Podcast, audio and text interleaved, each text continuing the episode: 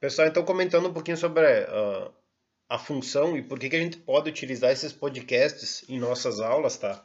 A ideia é que a gente pense sempre que o nosso aluno, em algumas situações, pode ser que ele não tenha um bom acesso à internet, pode ser que ele não esteja no local adequado para que ele possa assistir alguma coisa, e muitas vezes ele, ele pode apenas ouvir algo.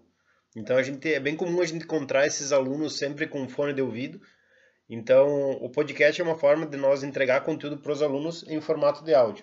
Então, esse é uma das, das dos objetivos da gente trabalhar com podcast, que a gente se aproxima mais do aluno e ele consegue ter um acesso de mais qualidade ao conteúdo da nossa aula. Muitas vezes, quando a gente compartilha uma tela, compartilha um vídeo, o aluno não tem uma internet boa para poder visualizar tudo isso. E dessa forma, no próprio celular, ele consegue acessar essas informações.